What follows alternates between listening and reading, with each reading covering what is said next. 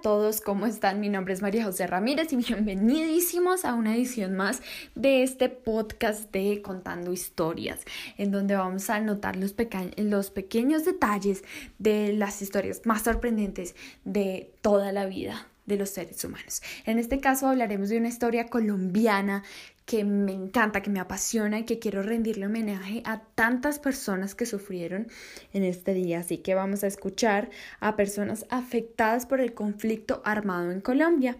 Eh, estamos basados en un documental que tiene como nombre No hubo tiempo para la tristeza, publicado el 27 de noviembre del 2013 en el canal del Centro Nacional de Memoria Histórica en, el, en YouTube. Bueno, la mayoría de los afectados son campesinos, indígenas e incluso analizaremos algunos casos ocurridos por los paisas, tanto citadinos como los rurales. Entonces, aunque esto tiene un enfoque 100% lingüístico, eh, vamos a centrarnos un poco más también en la historia, pues eh, hoy queremos rendirle homenaje a todas esas personas que sufrieron el conflicto armado, a todos estos campesinos que tanto tiempo vivieron por la ignorancia de muchos ciudadanos y del gobierno, pues ya no será así. Quiero que hagamos esto en orden cronológico de la historia, aunque tendrá que ser muy resumido porque pues a nadie le gustan los podcasts muy largos, pero de igual manera vamos a hacerlo en orden cronológico y no por orden de de nivel lingüístico, es decir, recordemos los, los fonético-fonológicos, los morfosintácticos y los léxico-semánticos.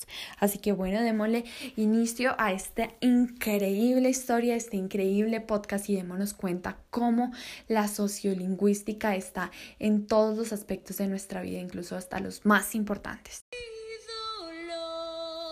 Cuando asesinan a mi padre, ahí estábamos rezando el rosario en el corredor y le agachan la cabeza a mi mamá y le pegan el disparo y luego un, bandido llega y le, lo decapita ahí delante de todos nosotros.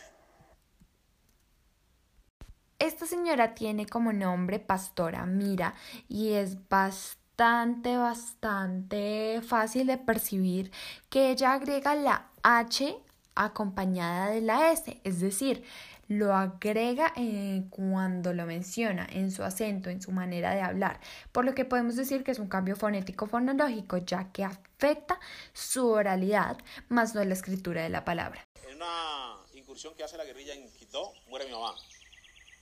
Hace uno, murió mi mamá. El cambio de ama también es un cambio fonético fonológico de lesión, es decir, que los fonemas usualmente, pues al hablar tan rápido como lo hace este señor acá, explicando un, una anécdota también de su pasado, en el que se come, por decirlo así, em, los fonemas en las pronunciaciones rápidas. El Creador nos dejó este, en este pedazo de tierra que es Colombia, mantengamos la unidad, respetemos unos a otros en este caso ocurre también un caso fonético fonológico de elisión en la que se suprime eh, una o más de los sonidos en la posición final de la palabra. Entonces esto lo conocemos como apocope, en donde, como él dice ahí, respetemos unos a otros al hablar también rápido se pierde y pues también a lo que él está acostumbrado se pierde la pronunciación de la S en esa palabra. Estamos nuestro alrededor para uno estar previniendo o anticipando a la sociedad. Se va recopilando todas las memorias de, de nuestros antepasados, de los sucesos, de las violencias, de, de las fortalezas, de las debilidades, de las amenazas. Así, así mantenemos la memoria. En estos indígenas siguen habiendo cambios de elisión del nivel fonético fonológico de síncopa, pues suprimen los fonemas en el interior de la palabra. Y además de esto encontramos un acento muy marcado por parte de ellos de causas internas, pues a lo largo de la historia ellos han creado su acento de esta manera, pero pues como les decía anteriormente, no cambia es la forma de escritura, sino por el contrario, cambia es su manera de decirlo y su pronunciación.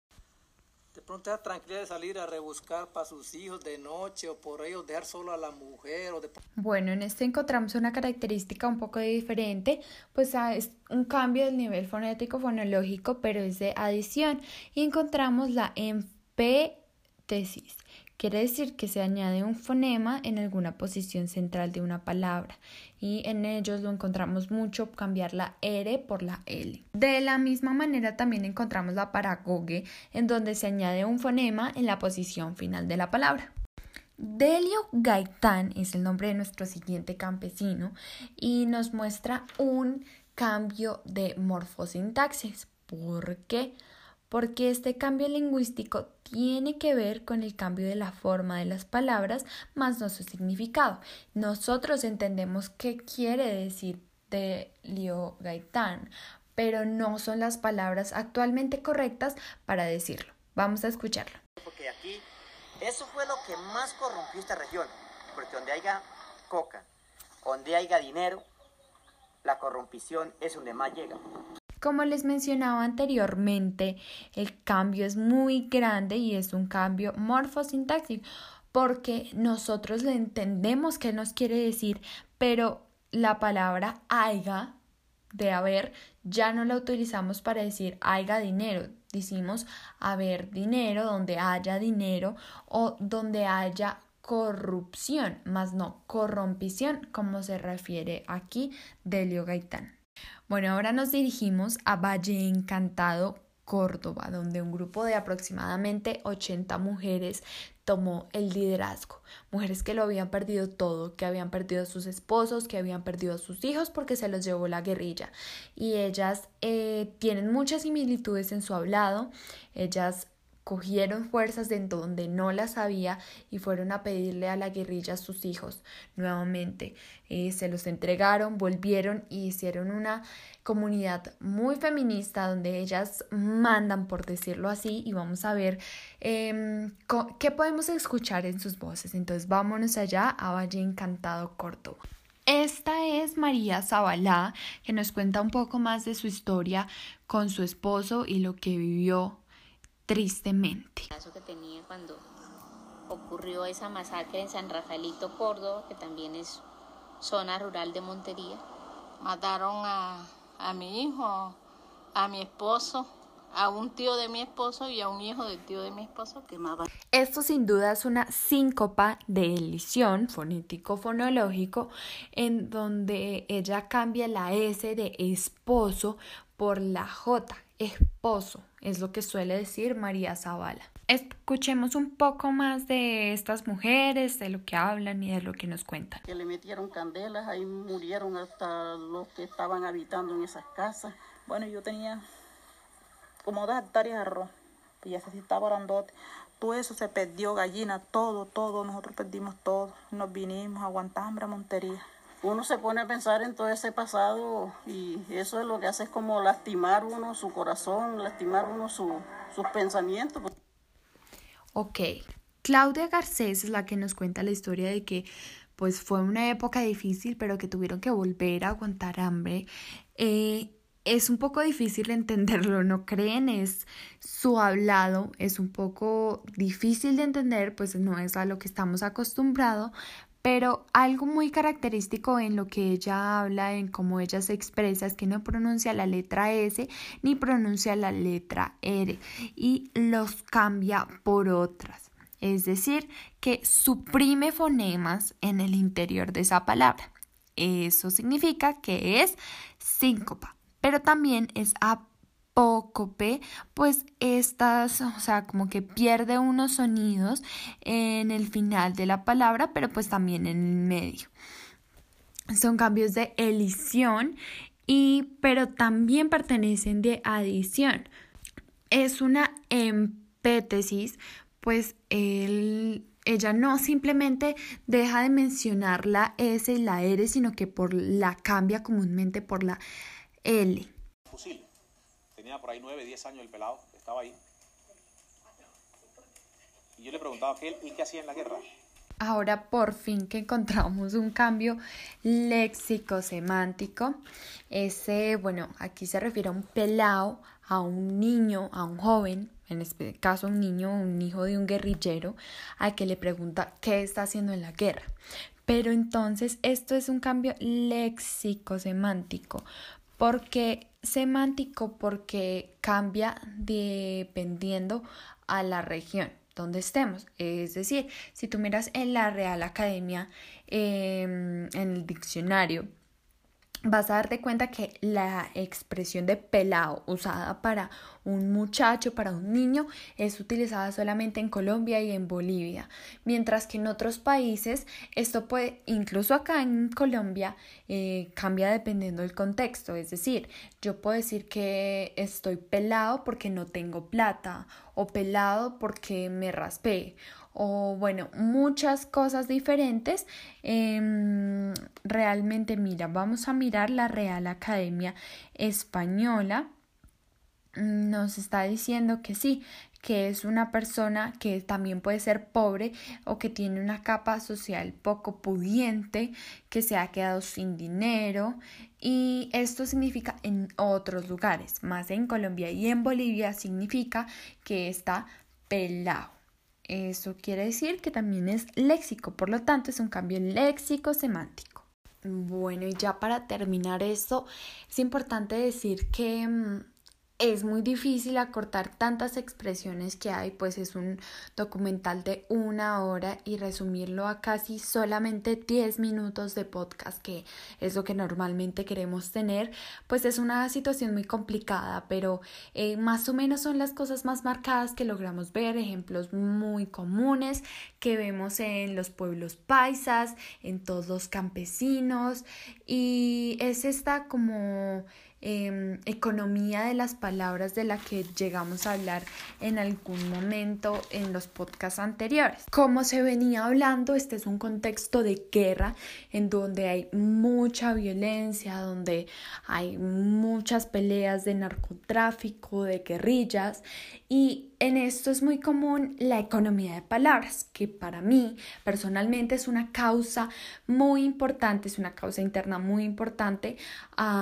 estas eh, regiones, pues es común que en la guerra sean órdenes rápidas, sean rápido y breve lo que se tenga que decir para que las cosas se ejecuten lo más rápido y brevemente posible. Entonces creo que esto ha hecho que se acorten las palabras y se al hablar rápido también se corten algunos fonemas o no sean mencionados o tal vez se cambien por otros que sean mucho más fáciles de pronunciar cuando se habla rápido.